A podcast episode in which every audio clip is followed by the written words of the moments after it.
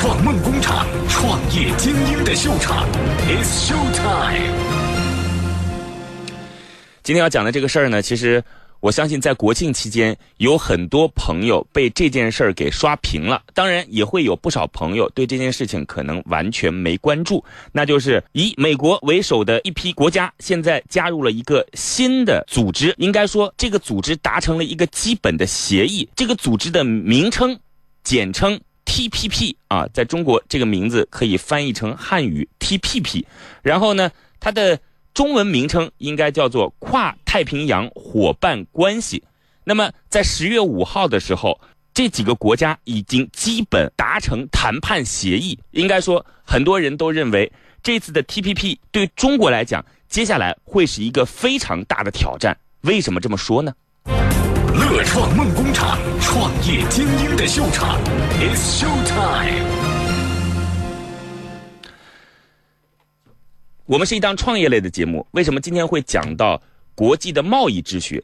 我们等会儿再告诉大家。首先来说，今天为什么要讲这样的一个话题？它到底是一个怎样的协议？对中国可能会产生怎样的影响？简单的来告诉大家，因为时间有限，其实，在这个 TPP 成立之前，我们非常熟悉的一个组织，基本在左右着全世界的贸易秩序，就是 WTO。但是为什么会有一个 TPP 呢？因为 WTO 的宗旨是需要国家之间把关税尽可能的去降低，而 TPP 它最终的诉求是完全零关税。零关税也就意味着，只要参与 TPP 的组织，美国、包括澳大利亚等等、日本。十一个国家之间，它所有的进出口全都是自由、畅通、平等的。那么也就意味着，今后这些国家很有可能不再会从中国来进口商品。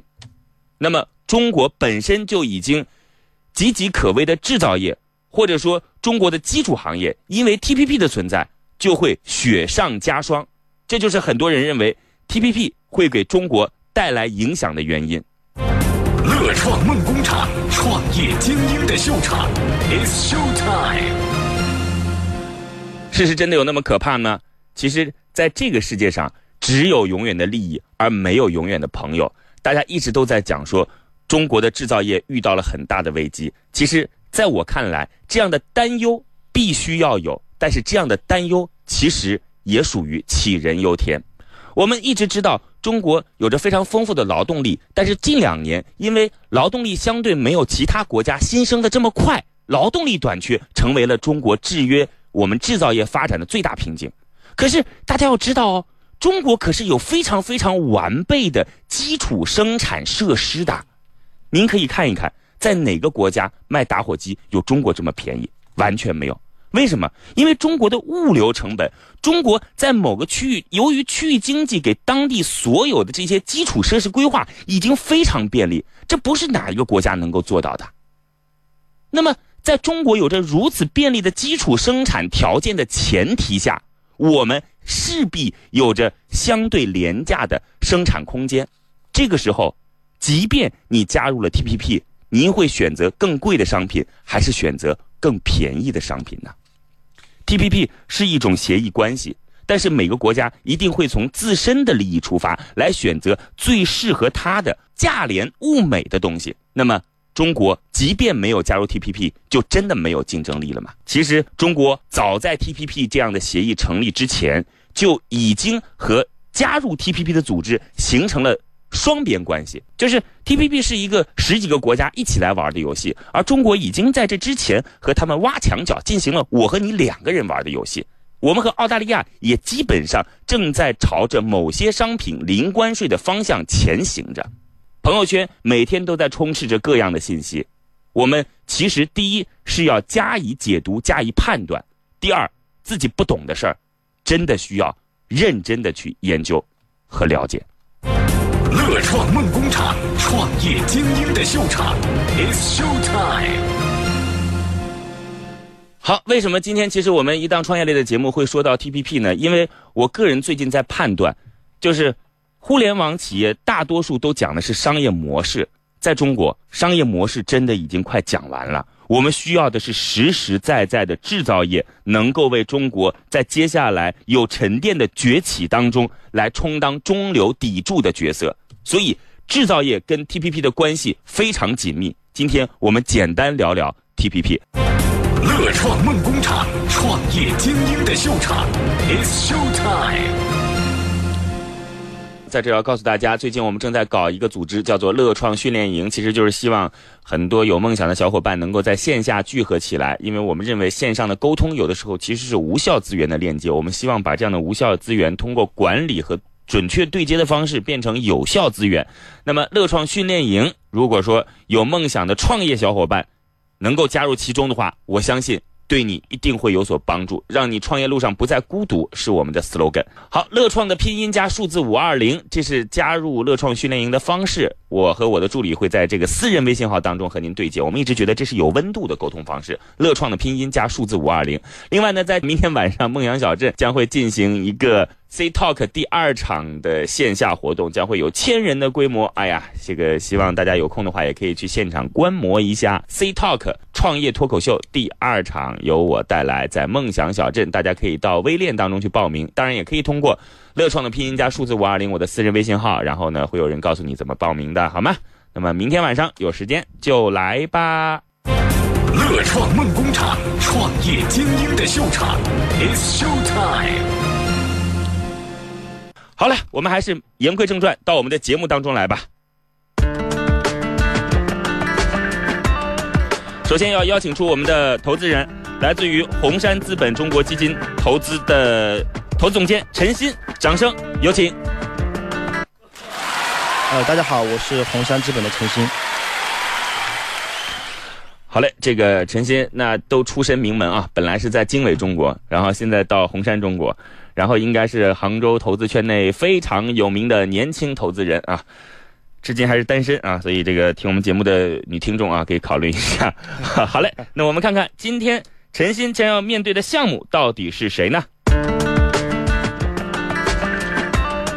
今天我们有请到的创业者叫做穆明星啊，掌声欢迎。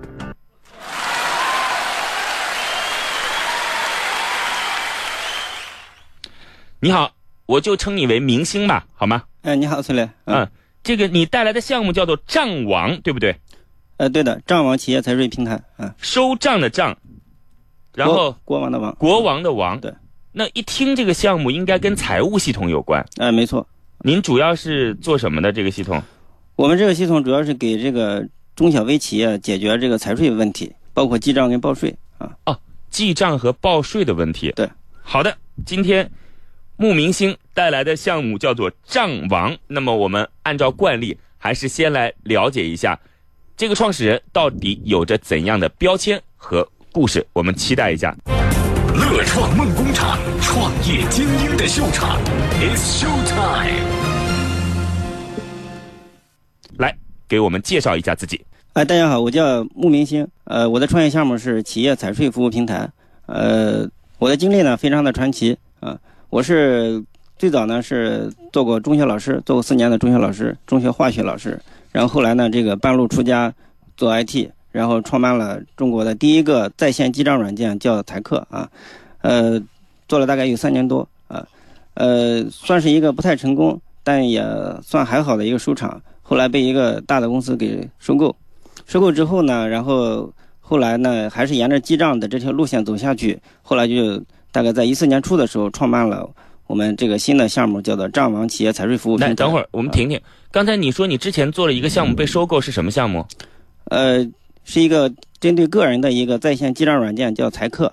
财务的财客，对对，财务的财，客人的客。我之前听说，您这个财客比我们现在就是大名鼎鼎的挖财还要再早一点。呃，对我比现在所有的这些做在线记账软件的，包括挖财、随手记等等，都要早一到两年的样子。我是中国第一个做的，个人记录财务支出情况的软件。呃，对，没错。那这个你跟挖财有过竞争吗？当时？当时我们是竞争对手，而且我们比他做的还要好。那后来怎么就这个挖财现在成就了这个一批创业者，包括投资人，李老师也是这个对吧？投挖财的呃知名投资人。成了他非常成功的这样的一个标的，那你的项目为什么最终失败了呢？因为当时首先是我们自身创业经验不足，然后在后来的这个融资过程中，我们进度比较慢，节奏比较慢，所以说面对这个像随手记、挖财这样的背后有大资本支持的这种创业竞争对手的时候，我们当时就跟不上了。所以说当时见好就收，就及时的被一个大的做金融服务外包的一家公司给收购了。哦，那么所以在这次创业当中，其实应该还是赚的。呃，对，整体上还是赚的，只是赚的没那么多。好，从化学老师，然后走向 IT 的这条道路，到底是什么原因啊？当时主要是因为做老师的这种生活感觉到非常平淡，没什么挑战性。啊，当时看了这个有一本书叫做《穷爸爸富爸爸》，嗯，这本书对我启发非常大。看了之后呢，我感觉到要实现人生的这个财务自由的话，做老师是不行的，必须要去创业，做一些有挑战性的事情。所以说当时毅然的就，呃，辞职了。然后您当时是在哪里当老师？当时在济南。啊，您是浙江大学毕业的？对。所以又回到了杭州。呃，对。乐创梦工厂，创业精英的秀场，It's Show Time。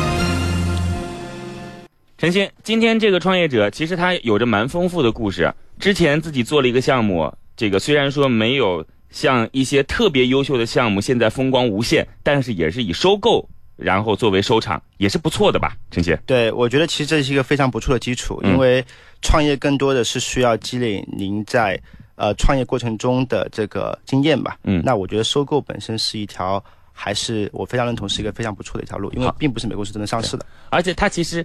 也算是一个某种程度上的明星企业，被很多媒体采访过，是吗？那个当时因为我们做的比较早，正好赶上零八年金融危机，所以我们这种针对个人记账的这种呃项目呢，就非常受到媒体的关注。嗯，所以我们当时被全国上百家的媒体，包括平面的跟电视媒体给报道过。当时我们还上过中央台，就上过四次。中央台的那个中央二的那个财财富故事会节目，给我们做过半小时的一个专题采访啊，就是财客。对，那这样都没有拿到风险投资吗？呃，对啊，所以光拿投资光上媒体是不行的，还要干其他的一些 那要上也要上，啊、要上也要上，就是和投资人对接的媒体，对，比如说我们这样的节目是吧？应该多上上这个乐创梦工厂这样的节目。我们大概已经对于这样的创业者已经有了基本的了解。应该是一个非常成熟的创业者。那么我们再了解一下项目吧。乐创梦工厂，创业精英的秀场，It's Show Time。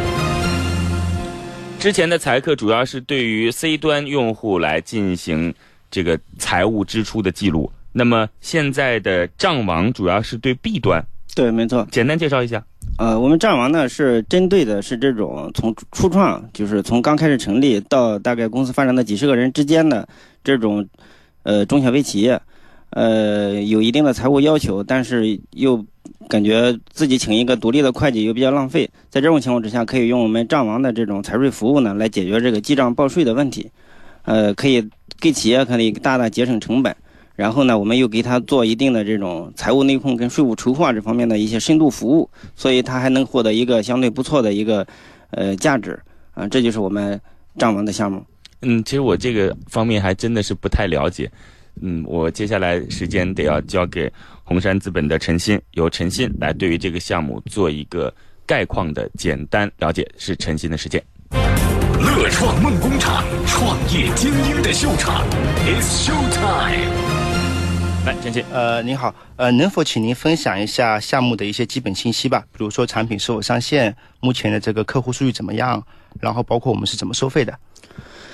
我们账王项目初创是在零四年初，呃，然后到现在为止一一年半多的时间，我们现在发展到了十五万多的用户，而且每个月大概还有一接近两万的速度在增长。呃，我们的服务呢分为两大块，一块呢是这个一个记账的 APP，这个 APP 呢是。由企业可以完全自主来使用，它不需要懂任何的会计知识，就可以把公司的这个收支流水、应收应付、进销存等等这些跟财务有关的这些，呃账目呢给记清楚。这也是我们的一个非常独创的一个地方，全国目目前为止能够做到我们这一步的还是比较少的。那么另外呢，我们还提供一个线下的一个会计服务团队。呃，大家都知道，这个只要开公司的话，第一件事情就是要，呃，到税务局去报税，要做一个正规的一个财务账、出财务报表。那么这个需要会计来完成，那么我们也提供这种线线下的这种会计服务，来帮用户来完成这件事情。呃呃，如果我没有理解错的话，陈鑫他刚才是在给我们介绍他自己的产品到底是一些什么样的具体服务内容，对吗？首先应该讲是一款工具，对，就是跟我们平时 C 端的随手记是一样，你那儿也可以企业的随手记，不管是进出货还是当天的流水，对，没错，对吧？嗯另外一个是所谓的平台，对，就是有些企业需要临时的这种会计、财务人员在你的平台当中对接上。对，没错啊啊。呃，跟个人相比的话，企业因为它需要，它除了记账之外，还要去税务局去呃报税。来，刚才陈鑫问了你其他的一些问题，是否上线？呃，我们产品现在早就已经上线，零零四年呃一四年初就已经上线，到现在为止已经发展到十五万多的企业用户啊。十五万多的企业用户。对，陈鑫，这个十五万多的企业用户，您觉得这个数字可观吗？呃，这个数据要看，就是我们拨开来看，有多少是收费的，多少是免费的。来我们还是以免费为主，收费大概百分之二左右。现在几千的收费2%啊，百分之二，也就是三千家。对，三四千家，嗯嗯，三千多啊。呃，那我们是怎么收费呢？是按月每个人来收。我们的这个记账的这个 A P P 呢，呃，基本功能免费，大概有些高级功能呢是按照每个月三十块钱，一年三百六十块钱来收费。嗯，然后线下的这个会计服务呢是按照每个月一百九十九块钱啊。现在市价正常的市面价格大概在三四百块钱的样子，我们是收的比较便宜的。一百九十九块钱，一年也就是两千四百块钱。对，没错。然后多少钱是我们自己拿，多少钱是分给呃帮我们做账的这些呃兼职的这些会计？呃，这个这个一百九十九全部是我们来收的，我是我是我们的那个我们有自己的直营会计啊。如果是加盟的会计来收的话，我们是跟加盟会计收五十块钱，剩下的全是、呃、一个月收五十块钱。。对一个月收五十块钱，呃，剩下的全部是加盟会计来收掉。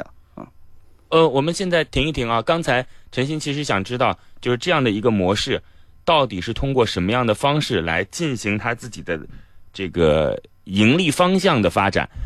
呃，你现在盈利吗？呃，现在有收入但不盈利，是亏损的。呃，是亏损的。对，是那接下来你会觉得怎么样盈利呢？是把价格调高，还是收费的企业更多？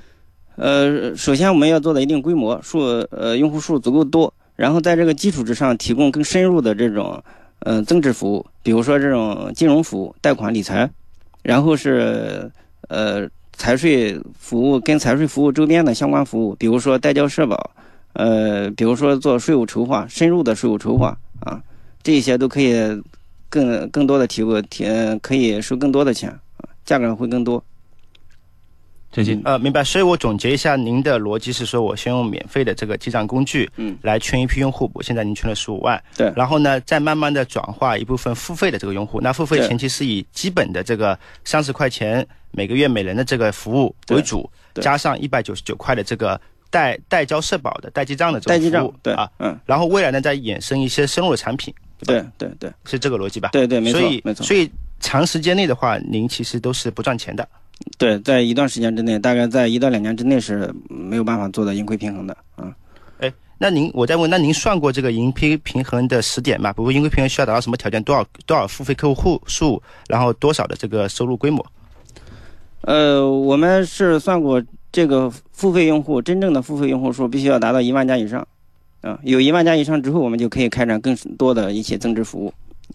目前的话，感觉还有比较大的一个差距。现在三千家，对，就是还需要再有七千家。对，没错啊，你已经做了一年时间了。对，一年半多了嗯。呃，你自己有没有想过自己产品的核心竞争力大概是什么？我们因为应该也会有不少类似的产品。对，现在从今年年初到现在，竞品已经非常多了。对，因为这一块儿这个非常热门。我们的核心竞争力呢，首先在于就是我们提供了一个非常非常有特点，呃，非常非常有这个竞争力的一款 APP。这款 APP 就是说，让不懂会计的人，他不需要懂任何会计知识，然后就可以记出一个非常标准、专业的一个账出来。那这是我们的现在最最大的一个核心竞争力。其次的话呢，就是我们这个采用互联网模式的这种代账服务呢，相比较传统的这些代账公司来讲，呃，具备很大的这个价格跟质量的优势啊。我们价格非常便宜，但是做账的质量也非常高啊。所以说，在这方面我们还是有很多的优势的啊。陈鑫刚才他说的这个核心竞争力，你如何看待？嗯，总结一下，他说了两个，一个是产品的优势，一个是服务的优势吧。对，就是我我不觉得这个呃产品本身有什么优势，就是因为呃大同小异吧。嗯，你说在在在这个商业模式创新中，其实都是没什么特别大的差异的。然后服务优势我不理解，就是互联网的方式的服务是什么什么意思？呃，是这样的，因为所有的优势呢，是说白了都是相对的啊。我们产品优势为什么说有呢？是因为我们这一块做的比较早时，间比较长，嗯，对，然后对这个块对这块行业对这块业务的理解比较深入。其他公司也可能也会做，但是它需要一定时间来去消化。这个我们大概有半年到一年的一个时间窗口。那么这个服务的话呢，就是我们是针对这些传统的小代账公司而言的。传统小代账公司往往是这种几个人、三五个人的这种个体户作坊式的这种经营。那么它天生的就在这个价格方面不具备优势，天生在这个服务质量方面也不具备优势。我们这种基于互联网的一种大规模的一种呃服务的一种方式的话呢，我们可以做到，呃，在质量把控，在做账效率，呃，在我们的这个服务规范和服务理念方面呢，都可以比传统的要强很多啊。这是模式所带来的一种优势。呃，所以还是价格优势吧。比如说您刚才提到，他原来可能小作坊，他需要赚钱嘛，他需要养活自己嘛，对对对所以他可能需要我我告诉你，对，其实就是你刚才提到的，我可能在后面会讲到嗯，你现在是收一百九十九一个月，一年是两千四百块钱。对对对，其实，因为我自己也有一些经营的一些小店嘛，嗯嗯。其实我找一个会计兼职，一年两千块钱就够了。呃，兼职一年两千块钱的话，可能是那种最初级的。然后呢，就是他可能给你已经带来很多的一些隐患，但是你不知道的。好，OK，来再简单告诉我一下你们的团队构成。呃，我们现在整体团队大概四十个人左右。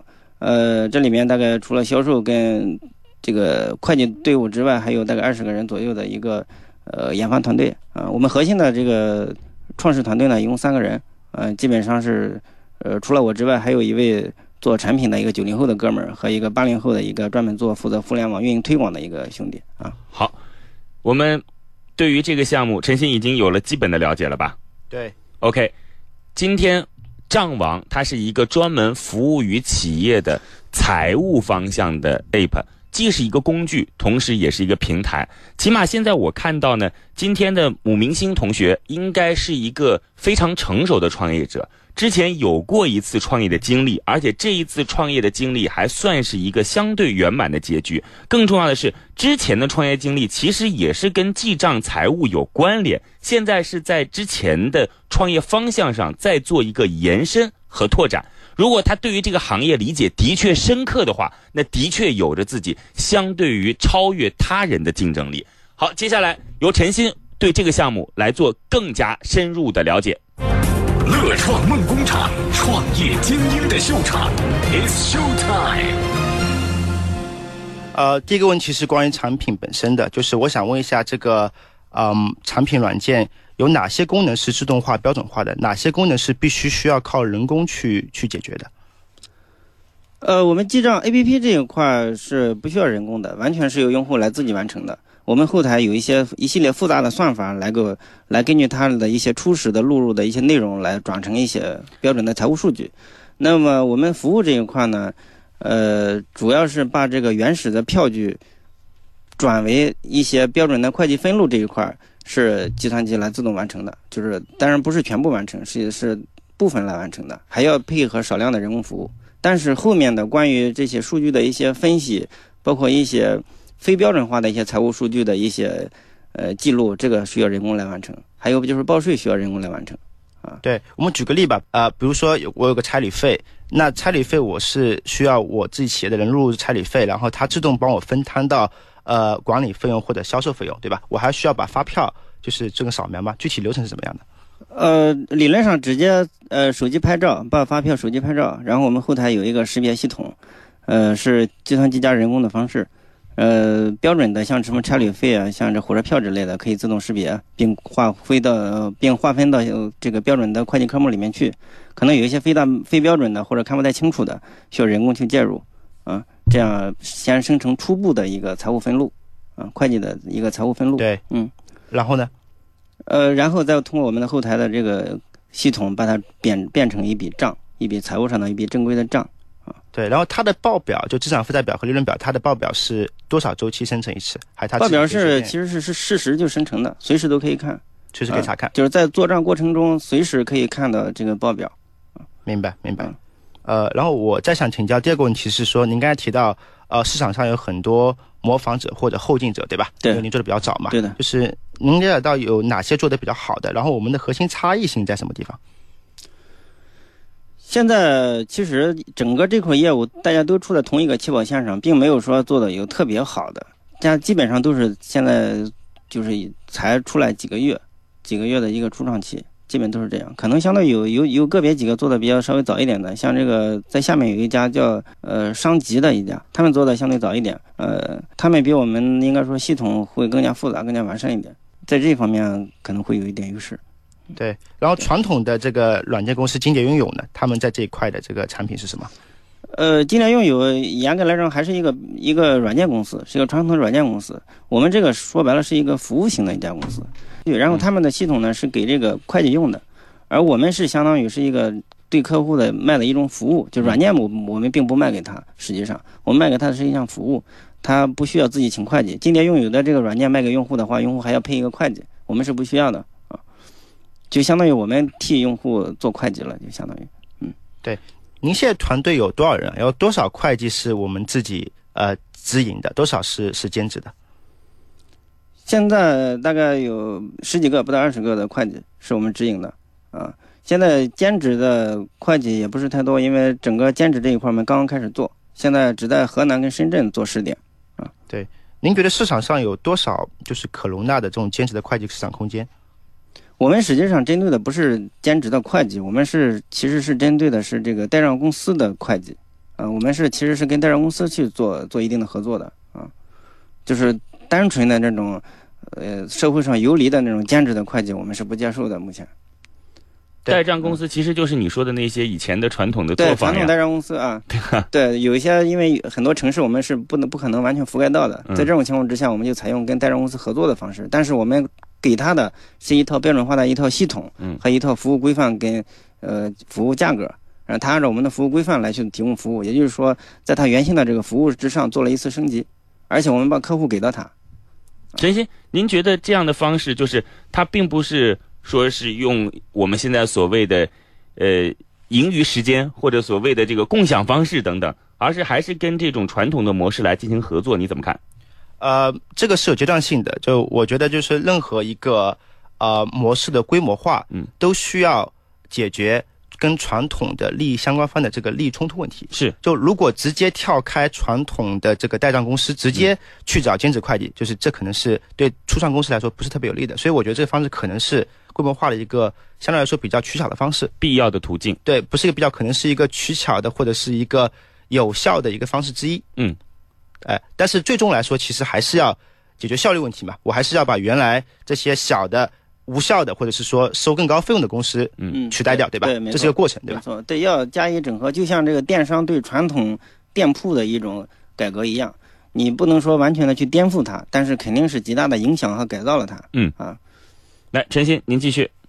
呃，所以您现在呃，就一有三千个付费用户，对吧？有多少是通过跟这个代账公司合作来解决他们的问题的？呃，其实我们跟代账公司的合作，是不是说我们把代账公司的用户拿到我们这边来，而是我们把我们的用户给到他？对啊就目前还是这种呃，通过代账公司来解决的用户还是比较少的，因为我们呃基本上九月份才开始做试点。我们因为呃先从直营开始做起，直营做到一定程度之后，才开始做这种加盟的这种方式。目前只在河南跟深圳有少呃分别发展了一个代账公司。对你，你现在跟代账公司或者是是那直营比较好理解，就反正我们收到钱就直接发工资嘛，吧对对对对？那我代账公司或者兼职的会计，我之间怎么分配这个利益呢？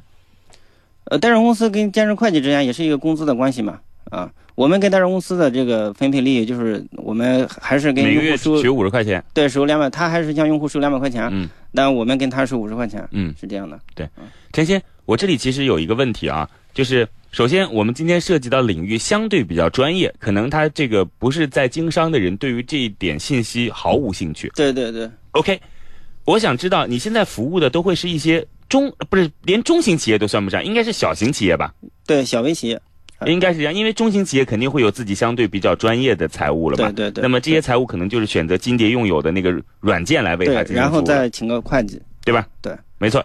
那么中小型企业就是它是不是需要用这样的标准化来武装自己？我先想问问陈鑫，您您觉得呢？呃，就我觉得就是因为中所有企业都需要报税嘛，嗯，那其实有些，但是有些也是交固定税的。对，因为企业都有内账和外账，嗯对，对，所以说一般来说外账的话会外包给一个记账公司是。来做这个东西，我还需要报税，这是一个标准化的必须的一个事情，没错，所以所以它是有需求的。是。但是就是说从效益来说，嗯，我通过全部外包给公司，你看就你看出到就两千块钱吧，对，还是我自己通过软件，嗯，来来自己输入拍照，这个会不会更烦？嗯这个是一个效率的问题，对，哪个效率更快？所以我我觉得可能是一个需要考量的问题。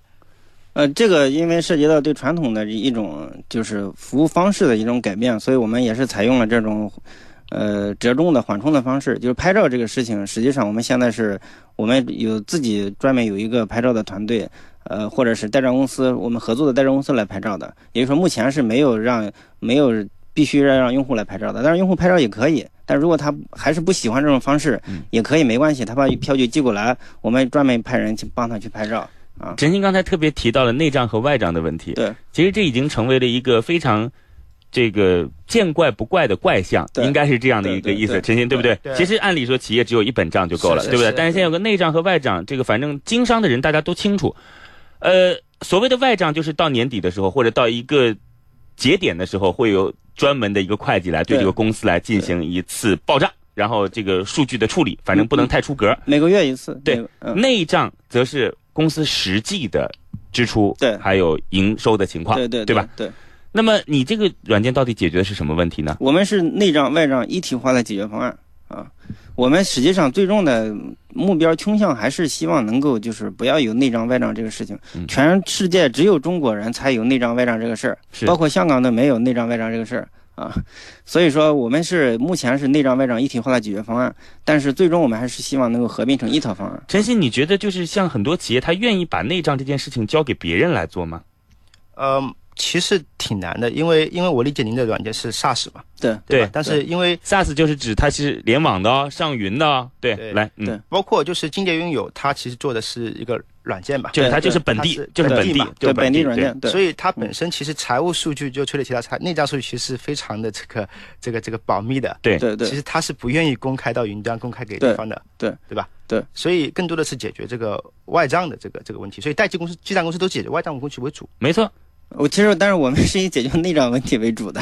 但是你看，你想想看，就刚才你说了，呃，中国是全世界反正少数吧，啊，这个有内账和外账之分的。对对那既然是内账，其实这个内账一般来讲只有内人才能知道，对。对吧？对但您是外人，对所以这就是我们的优势所在。我们要通过一系列的方式来让用户消除掉这种疑惑。我不认为可以做到。这个就跟电子商务一样，很多人刚开始不不乐意在网上买东西，也不愿意开通网银，觉得极不安全。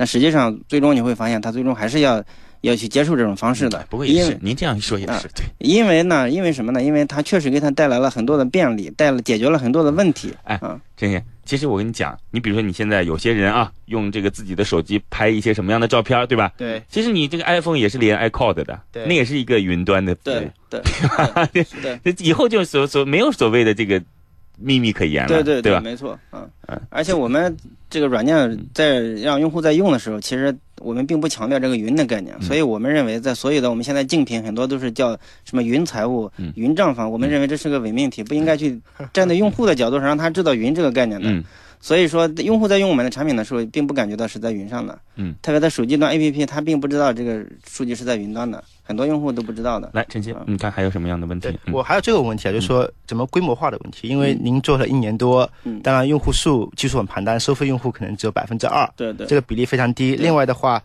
就是您的这个获客的这个，可能也相对来说企业服务获客其实挺难的吧，至少获取我的收费用户。对，非常困？难。而且未来您还要把这个初级的收费用户转换成中高级的收费用户，对对这是一个就可能是一个需要产品和运营一个非常强，包括用户习惯的一个转变的一个过程。对。所以我觉得就是怎么迅速规模化，可能是一个面临的一个我比较担忧的一个问题。所以说，在规模化方面，我们还是寄希望于通过一个提供一个很好用的金内账的工具，就是我们 APP，然后呢，先跟用户之间建立一种信任关系。嗯，这个信任关系培养到一定程度之后，然后让他来接受我们的这个呃这个外账服务。